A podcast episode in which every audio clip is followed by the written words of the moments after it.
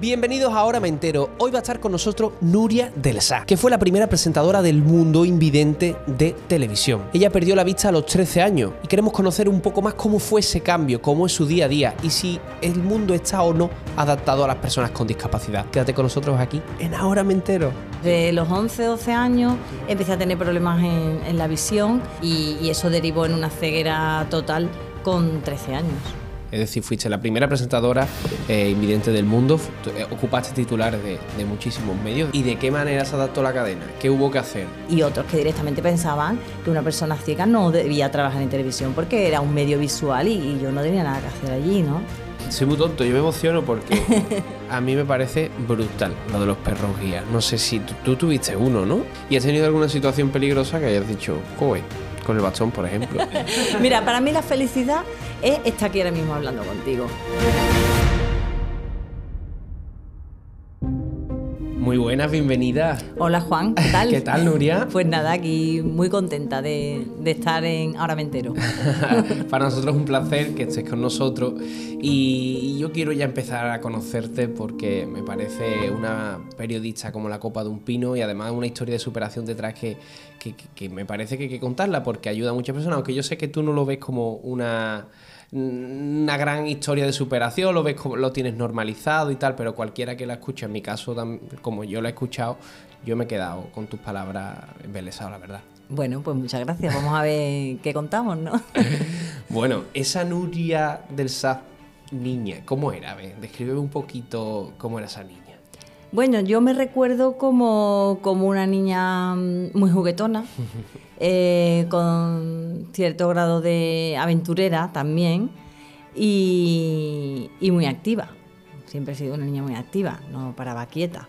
Eh, cosiendo de pequeña o haciendo manualidades, pintando, montando en bicicleta, subiéndome a los árboles. Yo era ese, ese tipo de niña que que, que estaba siempre jugando y, y con, mi, con, mis propias ideas.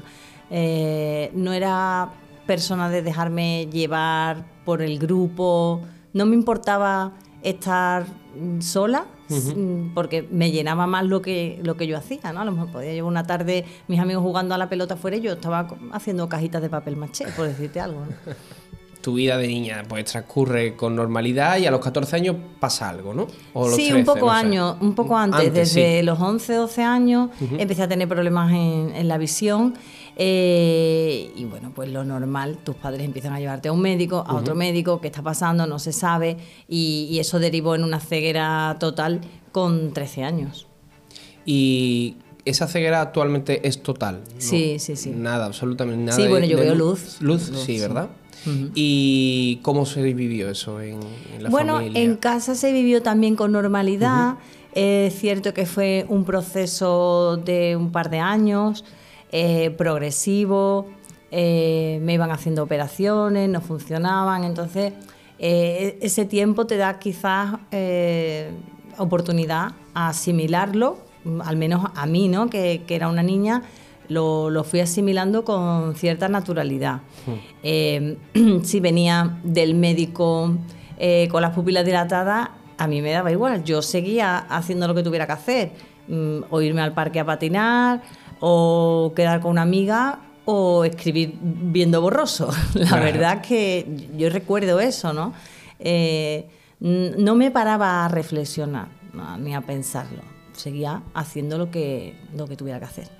Y, y, mi familia, pues en ese sentido, creo que, que, lo hizo muy bien, llevaría su procesión por dentro, pero a mí siempre me, lo que me demostraron eh, fue mucha naturalidad al respecto. No, no una conversación. Sí, sí, ya, ¿no? ya. O sea, las cosas se asumen y, y ya está. ¿Y esa pérdida de visión progresiva en ningún momento te generó ningún tipo de ansiedad? De decir, pues mira, no voy a poder volver a ver a... No lo recuerdo así, yo, no, ¿no? Yo, no la verdad es que no que, que, fue muy fue muy natural. Es que si, digo es que no puedo contar otra cosa. Claro, o sea, no, no, fue, no, no fue una historia de tragedia no no lo fue.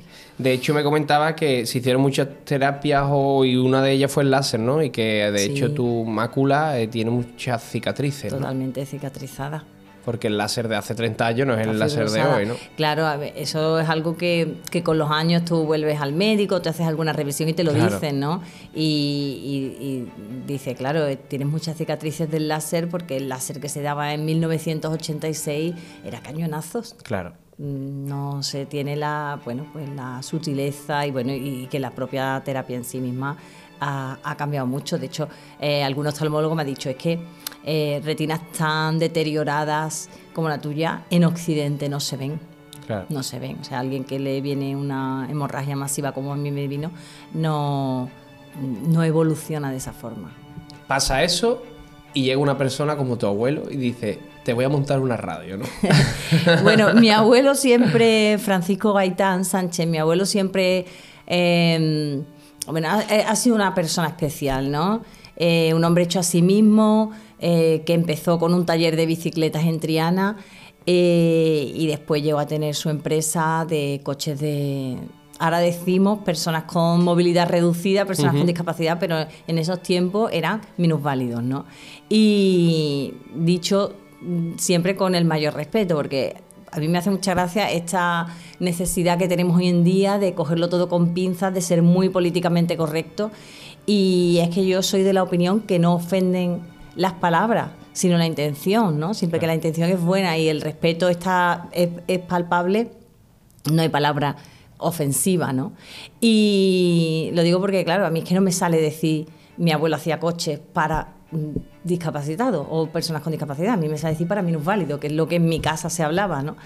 Y mm, entonces es un hombre que siempre, siempre lo hemos visto activo, eh, con muchos proyectos. Él se reunía con poetas porque no tenía cultura y, y su afán era cultivarse intelectualmente. Viajaba a Suiza sin saber inglés a, a- a comprar eh, tecnología que había en Suiza en aquellos años, te hablo de los años 40, 50 en España, y, y se trajo unos tubos de, de un aluminio que es que aquí no existía para aligerar el peso de las bicicletas. Es que es muy fuerte. Y ¿eh? sin soldaduras, en, en esa fin. época, vamos. Claro, entonces mm, uno ve ahora las fotos de esa época, el reunido con los directivos Sí, de aquellas sí. fábricas en Suiza y tú dices, madre mía, ¿cómo llegaba mi abuelo a hacer negocios con, con, con ellos sin saber inglés, no? Y mm, que parece ahora que, que tenemos que saber de todo y estar formados en todo, si no, no se puede dar un paso. Y justamente esa, esa mentalidad de él eh, es la que a mí me pone en la radio, ¿no? Porque en casa se oía la radio, yo durante mis convalecencias en los hospitales al tener los ojos tapados y vendados durante tantos días, me distraía escuchando la radio. Eh, jugaba en casa a hacer programas de radio, porque claro, había sido mi compañera durante mucho tiempo de hospitalización. Y, me empezó a gustar. Y cuando voy a cumplir 13 años me pregunta, ¿y tú qué quieres ser de mayor? Y dije, bueno, pues yo quiero ser, yo quiero ser periodista para trabajar en la radio. Y me dijo una frase que cuanto más tiempo pasa, digo, son de esas frases que tendríamos que enmarcar, o, o yo al menos, ¿no? No tienes que ser mayor, no tienes que esperar a ser mayor para hacer lo que quieras. Qué bonito. Y, y eso es como a mí se Qué me abrió bonito, ¿eh? un mundo, ¿no? Y, y yo dije, ah, no. Dice, no, es que la radio la puedes tener ya, ya puedes hacer radio.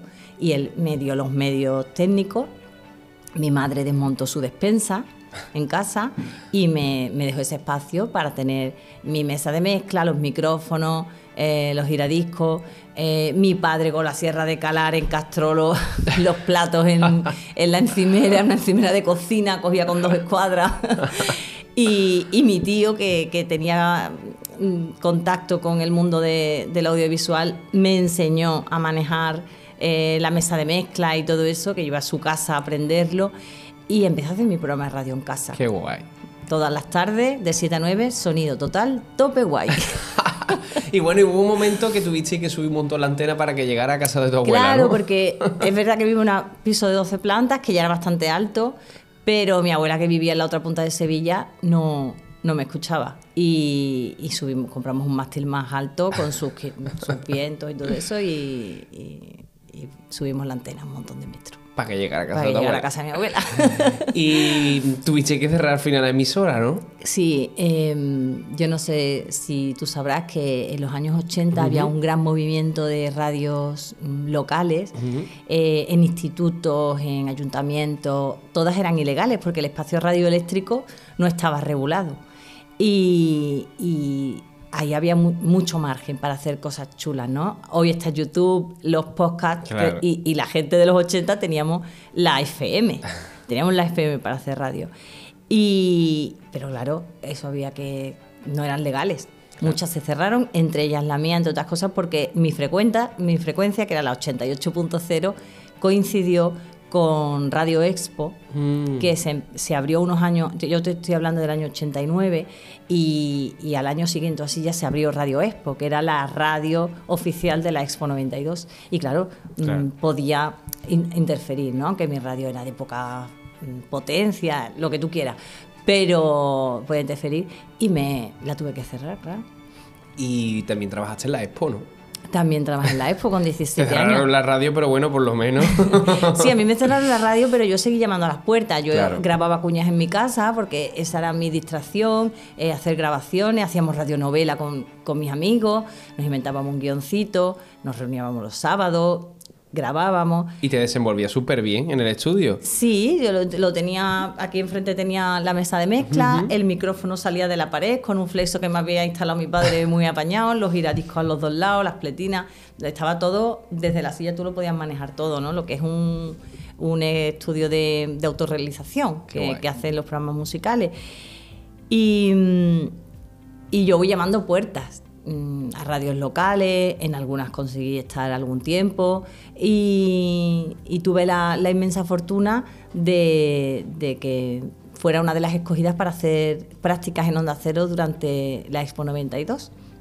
Era el, tiempo que la ONCE era propietaria de Onda Cero y dentro del pabellón de la ONCE, mm, cuya misión era pues e, exhibir lo que la Organización Nacional de Ciegos hacía por, lo hace por las personas ciegas, estaba una burbuja, le llamábamos la burbuja, porque era, mm, una, era un estudio de radio transparente, todo de cristal, como un prisma, y ahí había un control de, autorrealización, y enfrente, como estamos tú y yo, pues al otro lado era como al otro lado del cristal, solo que no había cristal, el, cristal no, nos envolvía, ¿no?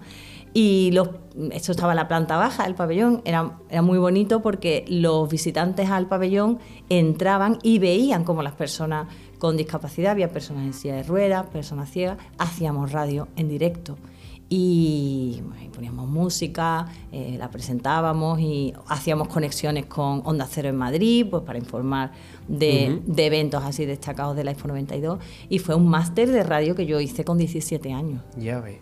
Mm. ¿Y qué diferencias se pueden encontrar, se pueden encontrar las personas que estén escuchando viendo el podcast? Eh, de, por ejemplo, un periodista que trabaja en la radio, eh, que, sea evidente o un invidente. Es decir, de qué manera puedes trabajar de, manera, de una manera diferente?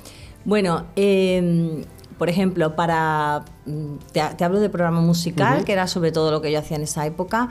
Eh, teníamos rotulado en braille los vinilos ah. y los CDs. En la carátula poníamos con cinta Dimo, que existe una cinta Dimo en braille, así en relieve, pues rotulábamos todos los discos previamente. Y después tirando muchísimo de memoria, porque mm, tú puedes tener eh, el disco rotulado en braille, mm, yo qué sé, mm, Rick Astley, se me viene a la mente de aquellos tiempos, ¿no? pero el interior del disco, toda esa información, pues tú te escuchabas el disco y sabías que la canción que tenías que pinchar era la tercera. Y eso lo hacía de memoria. Es que llega un momento que todo eso lo gestionaba de memoria. Y yo en aquella época no tenía ni un solo papel para nada. Pero claro, con 17 años que casi no te hace falta los, papeles. y pocas personas te, te ganan en motivación y constancia, ¿no, Nuria? Bueno, mm, no lo sé, eso lo decís siempre los demás. Mm, yo veo gente más motivada que yo y más enérgica que yo. Yo qué sé, yo me limito a hacer las cosas que se me ocurren, que me gustan, por lo, intento por lo menos, ¿no? Mm, ponerlas en, marcha. Pero sí que ante la adversidad te cuesta rendirte. Em, tengo mis momentos, como todo el mundo, y, y pararte 24 horas a lamentarte, a lamerte las heridas, es necesario, pero si, al, menos mi forma de enfrentarme a los problemas es haciendo algo. Haciendo algo. Y, el otro día una psicóloga me decía, pero es que siempre tienes que hacer algo. Y yo me quedé así como digo, ah, ¿qué pasa? Eso no, ahora, ahora no, eso no toca. No está bien, no está bien. Eso no está bien. Eh, no sé, yo creo que cada persona tiene su forma, ¿no? De, enfrentarse a los problemas, a los obstáculos del día a día. Y la mía al menos es pensando cómo salir de ahí. No sé, yo es que eso lo veo tan natural que, creo que todo el mundo lo piensa así, pero se ve por la pregunta de la psicóloga que no, no, lo sé. Y volviendo a tu abuelo, porque es que me parece, eh, cuando yo estaba viendo por internet los, coches que hacía y tal, eh, me gustaría que explicase em, que tu abuelo crea eso a raíz de una persona que no tiene capacidad. No, no, se movía. Él siempre nos lo contaba, ¿no? Lo que pasa es que cuando eres niña, tu abuelo te, cuenta todas esas historias y tú, dices, y, tú ya es que no lo escuchas. o sea, que no lo escuchas porque las escuchas tantas veces y con, con los años le das más valor. Él siempre contaba que, que a él se le ocurre hacer un carrito, un carrito para un muchacho que, que vio por Triana arrastrándose y que venía de un pueblo y que el muchacho venía arrastrándose. Y, él le dijo, oye, que yo, yo, te puedo hacer una plataforma con unas ruedas, no sé cuánto. Y porque él iba, el muchacho no se podía sentar, no se podía sentar, tenía que ir acostado.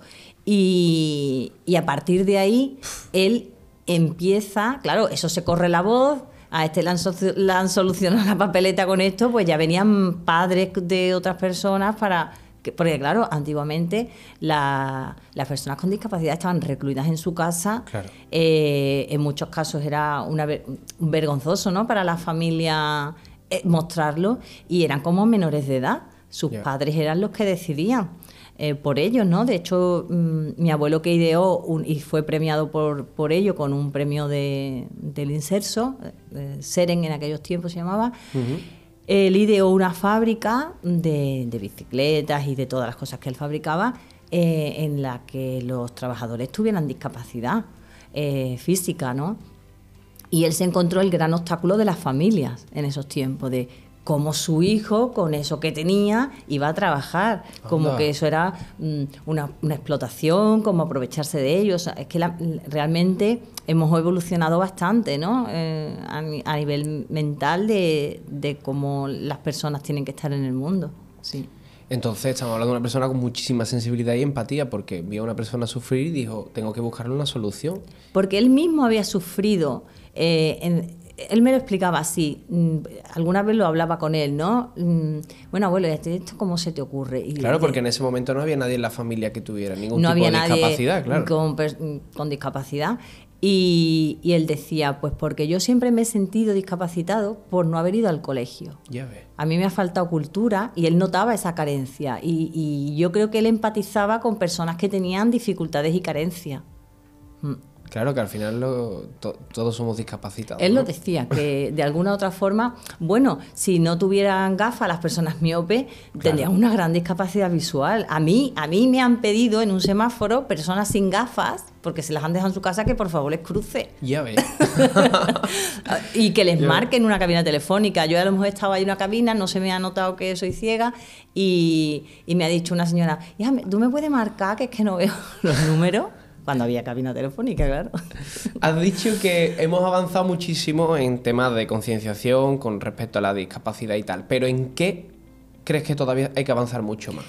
Hemos avanzado en lo macro, ¿no? En ese concepto de al menos pensar que la persona con discapacidad puede trabajar, pero después llevarlo a la práctica, todavía, eh, cuesta, ¿no? todavía eso cuesta mucho.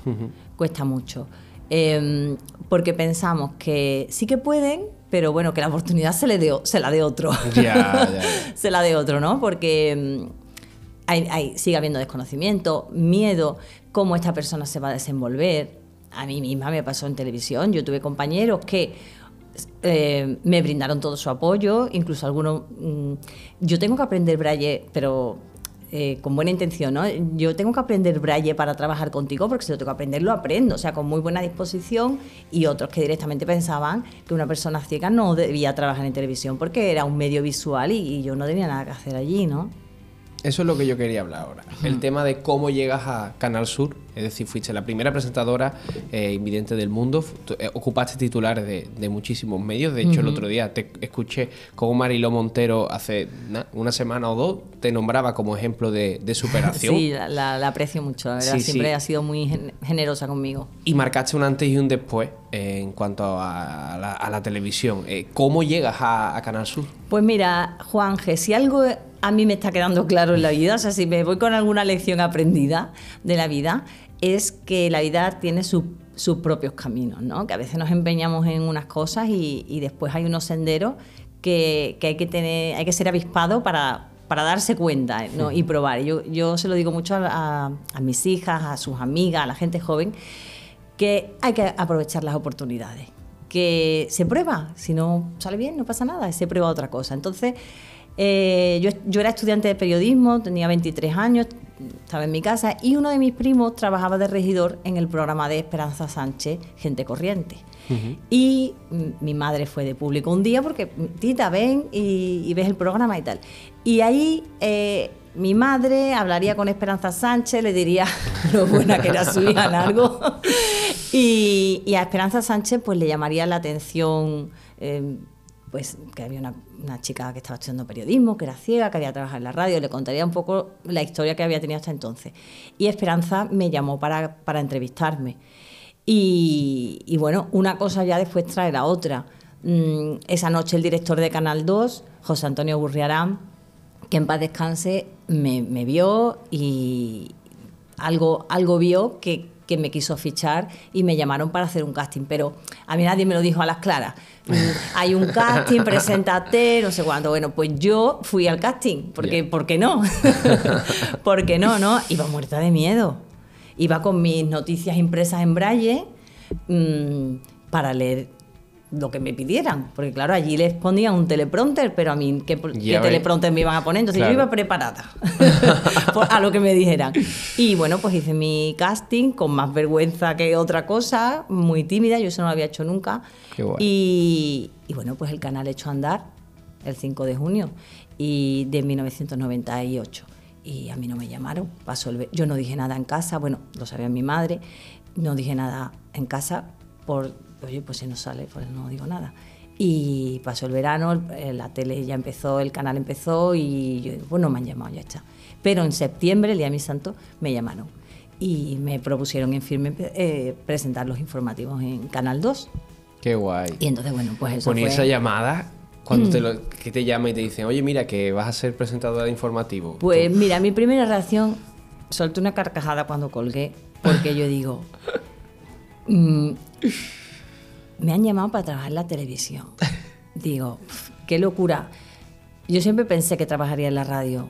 Eh, la televisión no estaba en mi mente, pero no por, por, ser un entorno visual, sino porque soy, era consciente y soy consciente de, la, de las barreras que ponen los demás a, a, lo que es nuevo, ¿no? al miedo a lo desconocido. Entonces yo decía, ¿qué tipo de persona se le ha ocurrido que una persona ciega trabaje en la televisión. Eso es lo que a mí me, había generado eh, esa carcajada de sorpresa, ¿no? Porque yo sabía las cosas que podía hacer y cómo las podía hacer, pero ignoraba qué esperaban ellos. Ya. ¿Qué esperaban ellos? Y, me decían, bueno, pues te ponemos un dispositivo en la mano que vibre para que cuando la cámara esté ya, tú estés pinchada, tú sepas y no sé qué. Yo decía, que, no hace falta de eso, no hace falta nada de eso. Yo necesito un ordenador, mm, tal. Digo, y a mí con que el realizado me diga adentro, yo hablo, pues yo hablo, vamos, que no, no necesito más, ¿no? Y, y bueno, pues, pues así lo fuimos haciendo mm, aprendiendo, porque yo llegué allí virgen, ¿no? No había terminado ni la carrera, terminé ese año. Sí, vamos, que había una experiencia, pero inexperiencia en general, ¿no? Claro, no sabíamos si eso duraría, si no duraría, si sería flor de un día, si no. Y, bueno, pues a mí me fascinó el trabajo, me, me encantó y y bueno, pues estuve casi 20 años, ¿no? Haciendo informativo. ¿Y de qué manera se adaptó la cadena? ¿Qué hubo que hacer? Bueno, pues por un lado, mm, más siendo un, trabajo tan tecnológico, ¿no? Como el audiovisual, hubo que adaptar la redacción para o más bien mi puesto de trabajo, para poder acceder al sistema de edición de noticias, que he dicho lisa y llanamente, para poder escribir en el ordenador, ¿no? Eh, que eso era lo de menos porque ordenadores con síntesis de voz hay. Lo que pasa es que había que conectarse a un sistema predeterminado que no era que no tenía por qué ser accesible y compatible con, la síntesis de voz. Pero estábamos en los inicios casi de la informática a nivel de usuario. Eh, eran entornos textuales, eso era fácil, entre comillas, de, adaptar. Eh, ahí Canal Sur hizo una labor muy grande de, esa comunicación, de esa adaptación y siempre con los recursos que la ONCE eh, me brindó a mí, pero no solo a mí, la ONCE a, cualquier persona ciega, profesional que vaya a trabajar en una empresa, le adapta el puesto de trabajo. Eso es así, eh, esa es una de las labores que, hace la ONCE. Eh, es decir, la empresa no tiene que desembolsar nada extra por el trabajador ser ciego. ¿no? Y, bueno, pues ya a partir de ahí, eso realmente es lo único que, que hubo que adaptar. Ya después con la propia evolución, la redacción se, se digitalizó, se, pasamos a entornos mm, visuales, hablando en términos de informática, llegó Windows y bueno, pues ha habido muchas, muchas adaptaciones, mucho, muchas readaptaciones que ha habido que hacer.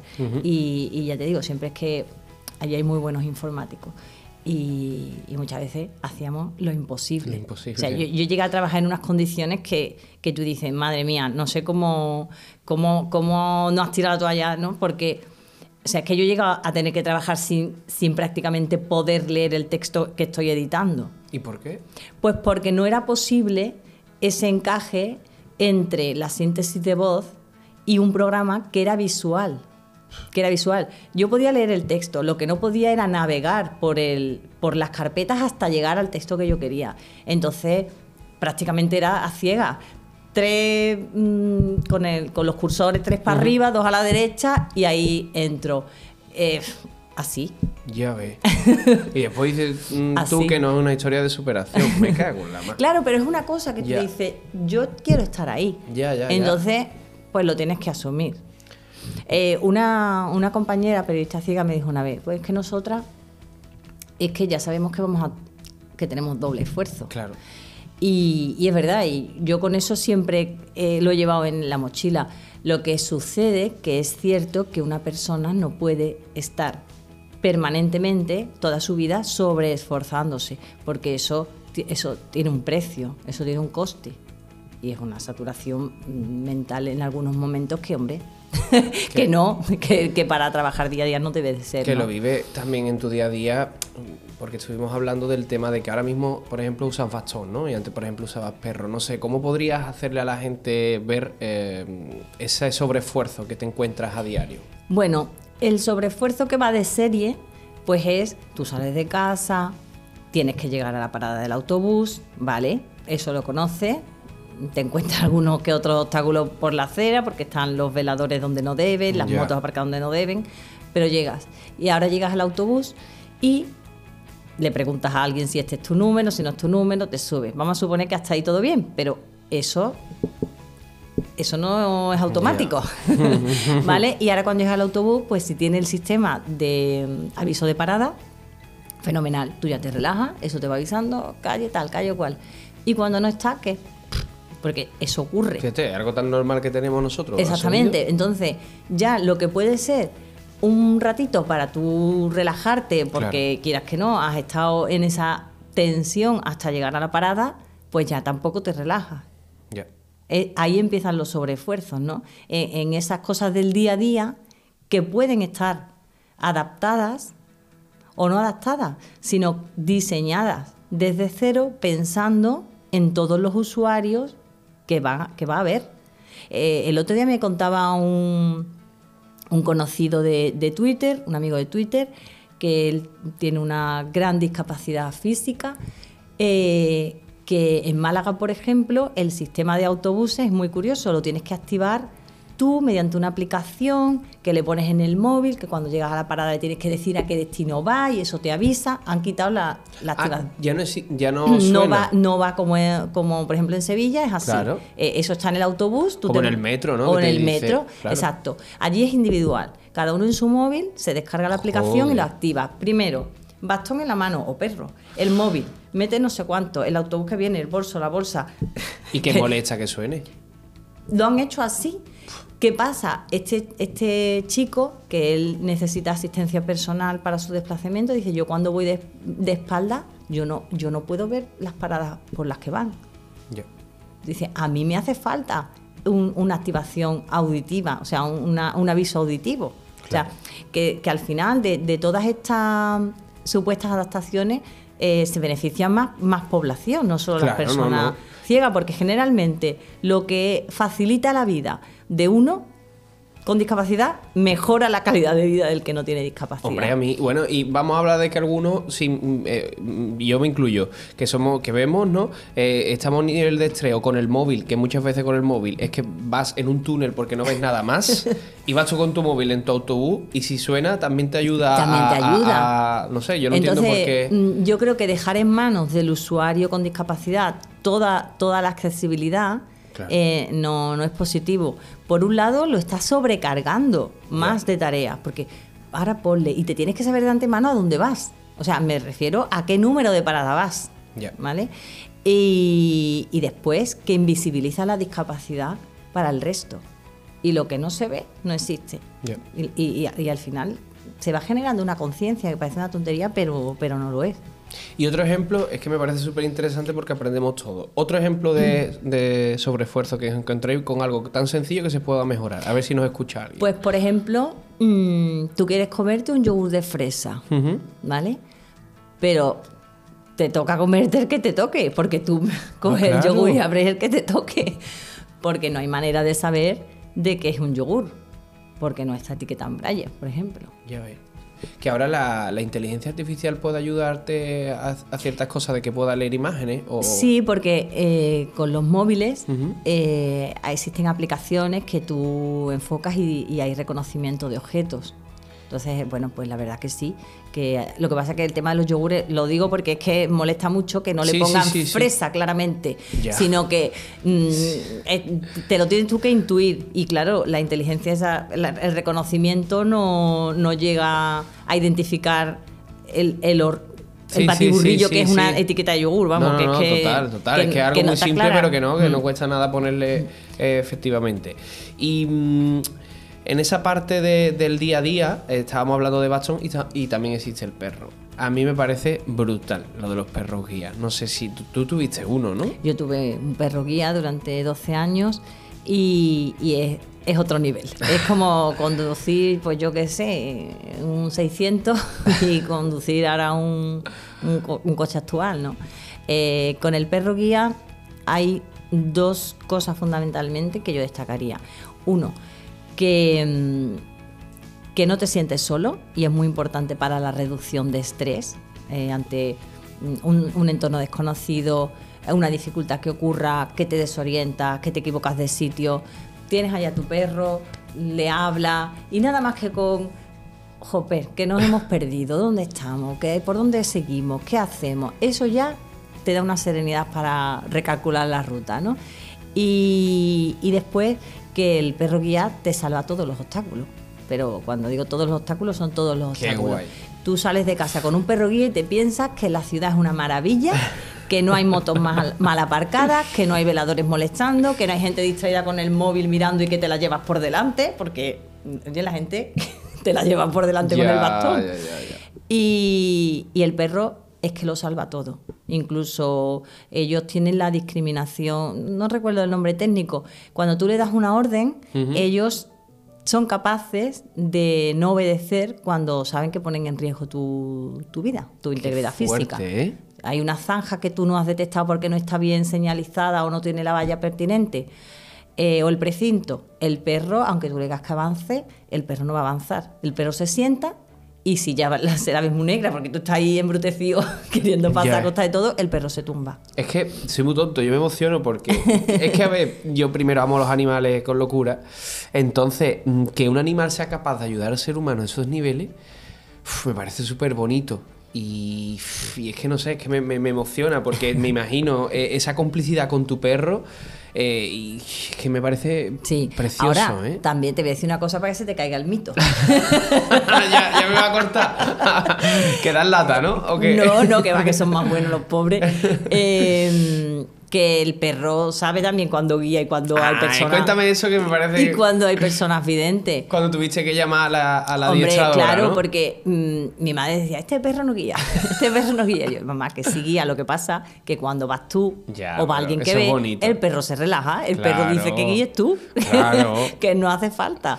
Y, y claro, eh, yo me muevo en un entorno de, muchas personas eh, videntes, ¿no? Porque en mi, familia y en mi, entre así mi círculo más cercano no hay personas ciegas. Entonces, evidentemente, el perro trata con más personas videntes que ciegas. Y claro, pues a lo mejor no me marcaba los escalones, ¿no? Ellos ponen sus patitas delanteras mm, en el escalón cuando vas a subir para que tú sepas que hay... Nada, eso dura un instante. Y el perro a mí no me lo marcaba, entre que yo... Pero que para como un segundito. Para un segundito, poner las patas y, y ya seguimos. Pero eso es todo automático, o sea que realmente no es nada, ¿no? Y claro, mm, yo que voy siempre con prisa a todas partes, mm, que ando muy rápido, eh, pues tampoco hacía la parada. Y como son entornos generalmente conocidos por donde te mueves, no me hacía falta que el perro marcase los escalones, pero claro, nada más que me alejaba de mi entorno más Ya sí próximo, necesitaba. sí necesitaba que el, que el perro me marcara los escalones y no lo hacía. Y se lo dije a la instructora, y cuando vengas por Sevilla, vamos a echarle un, echarle un Vistazo. al perro, que el perro no marca los escalones. Y el perro, cuando vino la instructora, marcó todos los escalones desde que salimos de mi casa hasta que terminamos la ruta. Porque el perro sabe Claro. quién manda. Qué máquina. y quién mm, Y- le pone nota. Y diría, mm, yo, ¿para qué voy a, a trabajar si no es necesario? Si no es necesario. Claro, al final es justo eso, ¿no? Como yo no lo necesitaba en esos Claro. contextos porque me manejaba bastante bien, pues, pues ¿para qué? Y bueno, ¿cómo es eso que me llamó la atención? Me dice, como poner el perro en guía. Poner el perro en guía, ¿qué quiere decir? Sí, bueno, es una forma coloquial de decir Sí. que cuando el perro le pones el arnés, eh, él ya sabe que está en modo trabajo. Joder. No es lo mismo que cuando le pones una correíta que sale de paseo, él no, no ahí no va a guiar.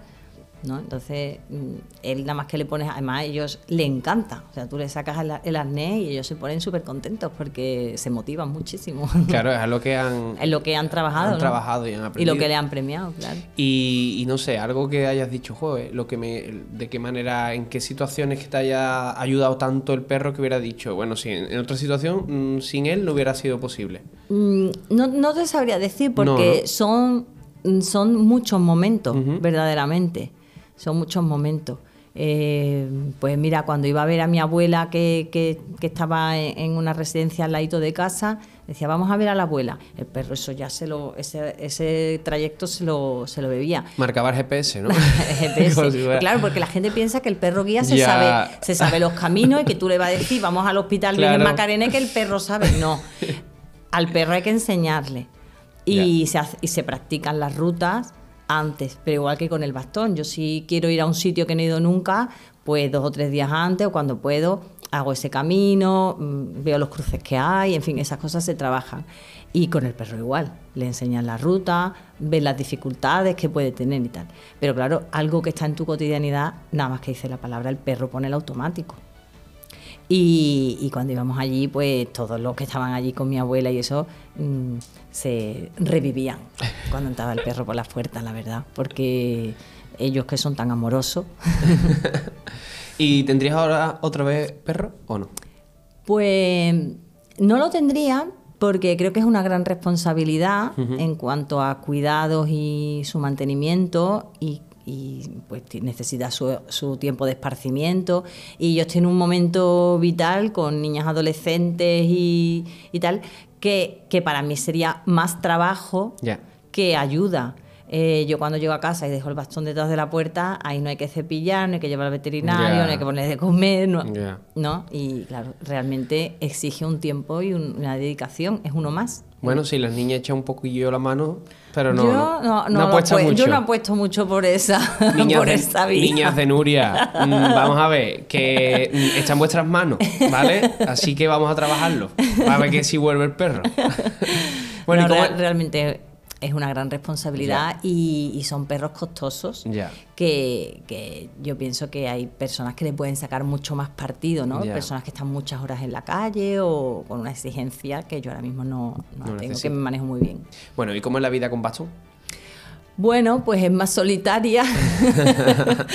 te, te habla menos la gente por la calle, porque claro, con el perro siempre hay alguien que tiene una anécdota que contar de su perro, que eh, eso yo, esa parte no me gustaba. No, no. Porque a la gente te cuenta toda la vida de sus perros. Sí, ya. Y claro. Me pasa con la mía, cuando salgo también. Y a, ti, y a ti no te interesa lo más mínimo la vida de los perros de los otros. Entonces, eh, hay menos interacción en ese sentido, ¿no? Pero la gente ayuda mucho. Eh, estás en un semáforo y siempre hay alguien que, si te ve dudar te dice, no, ya puedes cruzar o, a dónde necesitas algo. La, gente en general ayuda, ayuda bastante. ¿Y has tenido alguna situación peligrosa que hayas dicho, joder, con el bastón, por ejemplo? Cuando te bajas del autobús y justo pasa el carril bici delante. Oye, porque hay paradas Ah, con el carril bici delante. es Es, que te llevan los patinetes por. Bueno, y el por plan de patinete que hay ahora, que no veas. Sí, sí, bueno, y los patinetes dejados en cualquier sitio. Ya. Ah, pero como dirían las niñas, ¿no? A los random por ahí. A los random, a los random. Lo dejan los patinetes random por ahí. Y, y claro, es que eso, eso es, realmente son mm, cosas peligrosas. Bueno, y tu marido forma un, un equipo perfecto, ¿no? Contigo. Bueno. Con el tema, Vamos a decir sobre que todo que audiovisual. sí. no, no es porque esté por aquí, ¿no? Sí, hombre, no, la verdad es que, que sí, nosotros nos conocimos en la radio. Sí. En la radio que yo tenía en mi casa.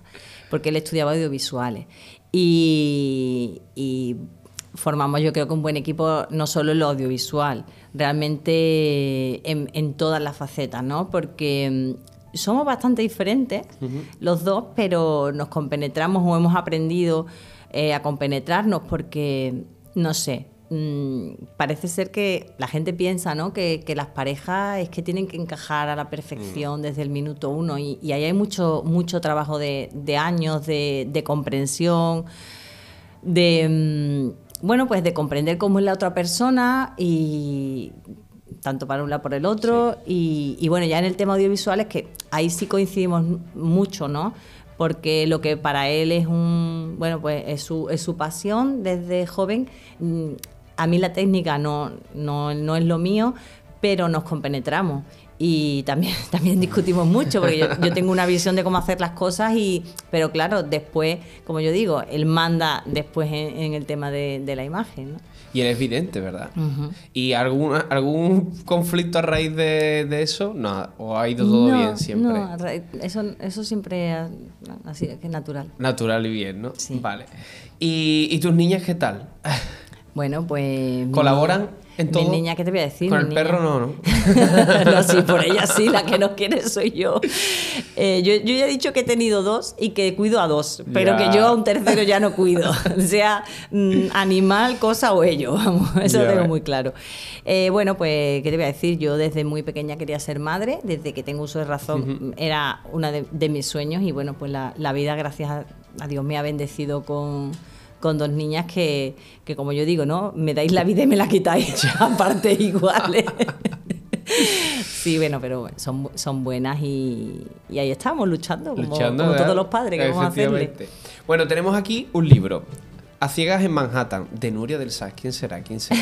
Cuéntame un poquito, ¿no? Bueno, mira, Juanje, yo creo que este es un libro muy divertido. Sí. Porque mm, imagínate a dos amigas que, que son ciegas, eh, que se van a Estados Unidos a pasar un verano. Pues eso es lo que te cuenta ese libro, ¿no? Eh, además está basado en una historia real. Todo lo que se cuenta en el libro es, absolutamente real, pero hasta los nombres de los personajes. Porque mm, yo co- con ese afán de, comunicar y de comunicarme, tenía muy claro que si quería estar en, el mundo, en el más amplio sentido de la palabra, yo quería manejarme en inglés bien y que eso no fuera una barrera para, para viajar, para entender otras cosas, para acceder a información. Y, mi sueño, uno de mis sueños era aprender inglés bien y me surgió, gané una beca, conseguí una beca y, me fui a Estados Unidos a estudiar inglés un, verano. Y para mí fue tan impactante, claro, con 18 años, esa experiencia, otra cultura, otra manera de ver la vida, de organizar la sociedad, que, a mí me abrió la mente muchísimo.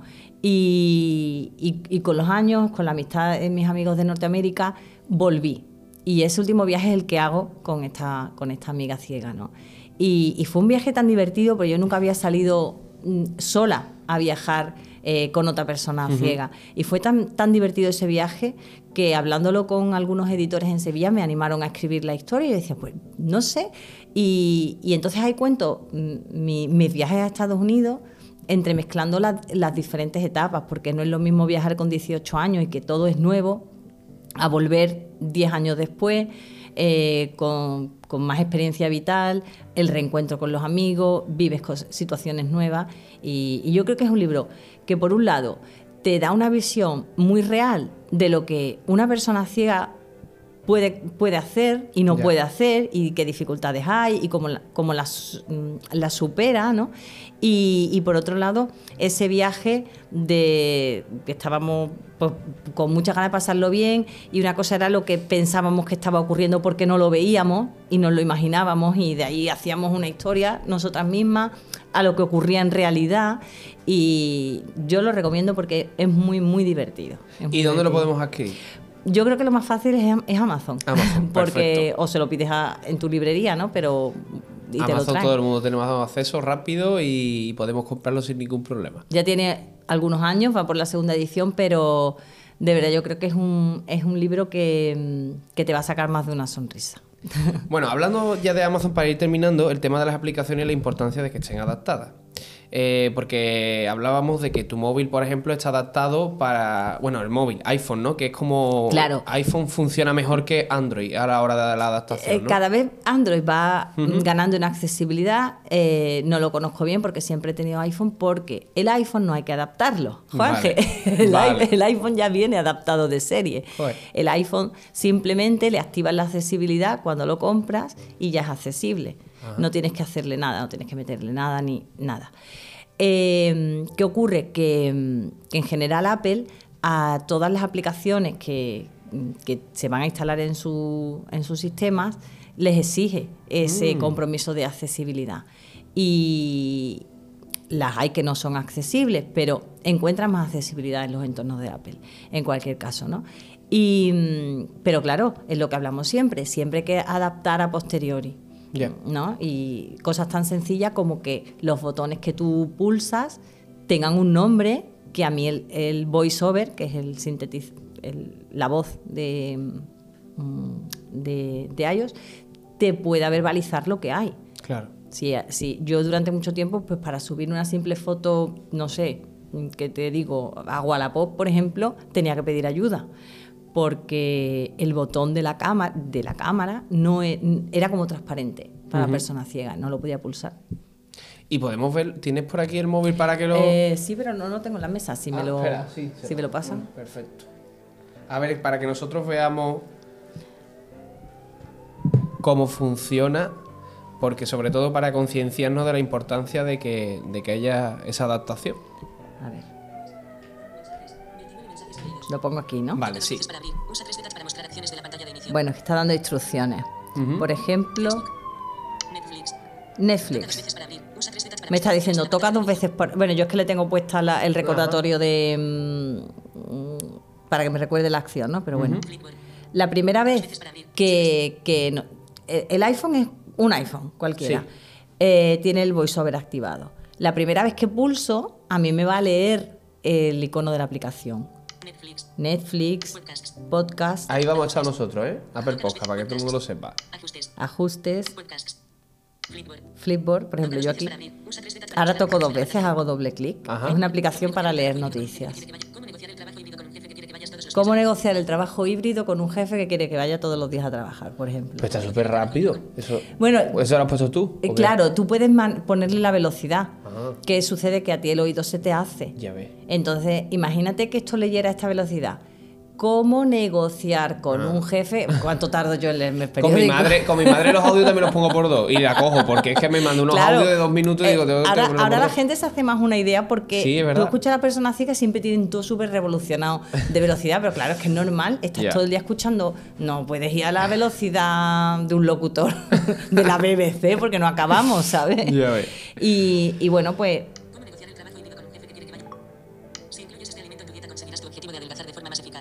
si incluyes este, vale, vale, vale. tocas, Si incluyes este alimento en tu dieta, conseguirás tu objetivo de ahora hago Y- doble pero la foto que tiene arriba todavía no te la lee, ¿no? No te la describe, ¿no? No. Eso no, solo te. Este No, no describe la foto. Si tú quieres que describas una foto, la tienes que poner en alguna aplicación específica para que te reconozca la foto. Bueno, este es un iPhone bastante antiguo ya. Eh, los nuevos iPhone han mejorado mucho el reconocimiento en tiempo real de, de las fotografías. ¿eh? Qué guay. Bueno, pues tengo una cosita, una, una persona quiere decirte una cosa. Vale. A ver quién es. Bueno, pues he tenido la gran suerte de compartir vida, y yo diría mucha vida con Nuria, ¿no?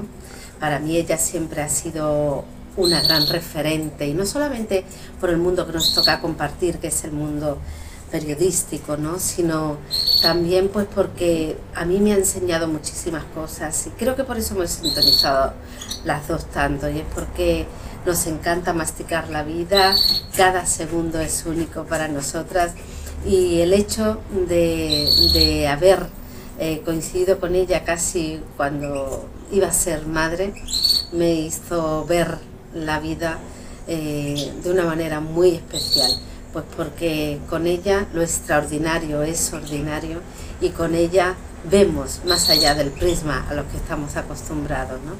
Así que solo le puedo decir te quiero Nuria y siempre gracias. Bueno, Susana Herrera, Susana, yo llevé mi novia, lo, lo que yo llevaba prestado en mi boda fueron los pendientes de la boda de, de ella, ¿no? Eh, bueno, Susana dice que, que ella ha aprendido, pero bueno, es que con ella hemos aprendido todos mucho, ¿no? Con, con sus lágrimas de vida y con su, con su niño.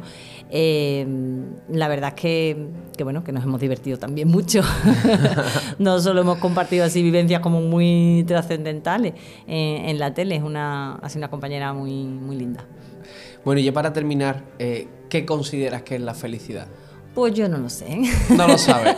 Mira, para mí la felicidad es estar aquí ahora mismo hablando contigo. Para mí la felicidad es el cafelito o la tónica que me tomé con mi amiga Pilu al solecito ayer en Sevilla. Eh, esos paseos por la mañana en la playa, cuando no hay nadie, o sea, esos momentos. O anoche estuve con mi, con mi hija pequeña en la presentación del libro de un amigo y recitamos juntas. Eso para mí es la felicidad, porque creo que son los momentos, ¿no? Esos momentos que se mastican de la vida, esos, los ratitos buenos, vamos. Pues muchísimas gracias por estar con Venga, nosotros. Ha sido un placer conocerte en persona, tu testimonio, tu vida, que yo sé que no la ves extraordinaria, como ha dicho Susana, lo ves ordinario y me parece brutal. Y además una, una profesional eh, maravillosa con una voz preciosa, guapísima. Muchísimas Así que, gracias. eh, espero que mm, te vaya genial, genial, genial, genial. bueno, genial, y, a vosotros, para verlo. y a vosotros, ¿eh? Esperemos, esperemos, esperemos que vayamos. Muy bien. Venga, bueno, pues ya volveremos, ¿eh? Eso sí. Muchas gracias, Nuria. A ti, Juan.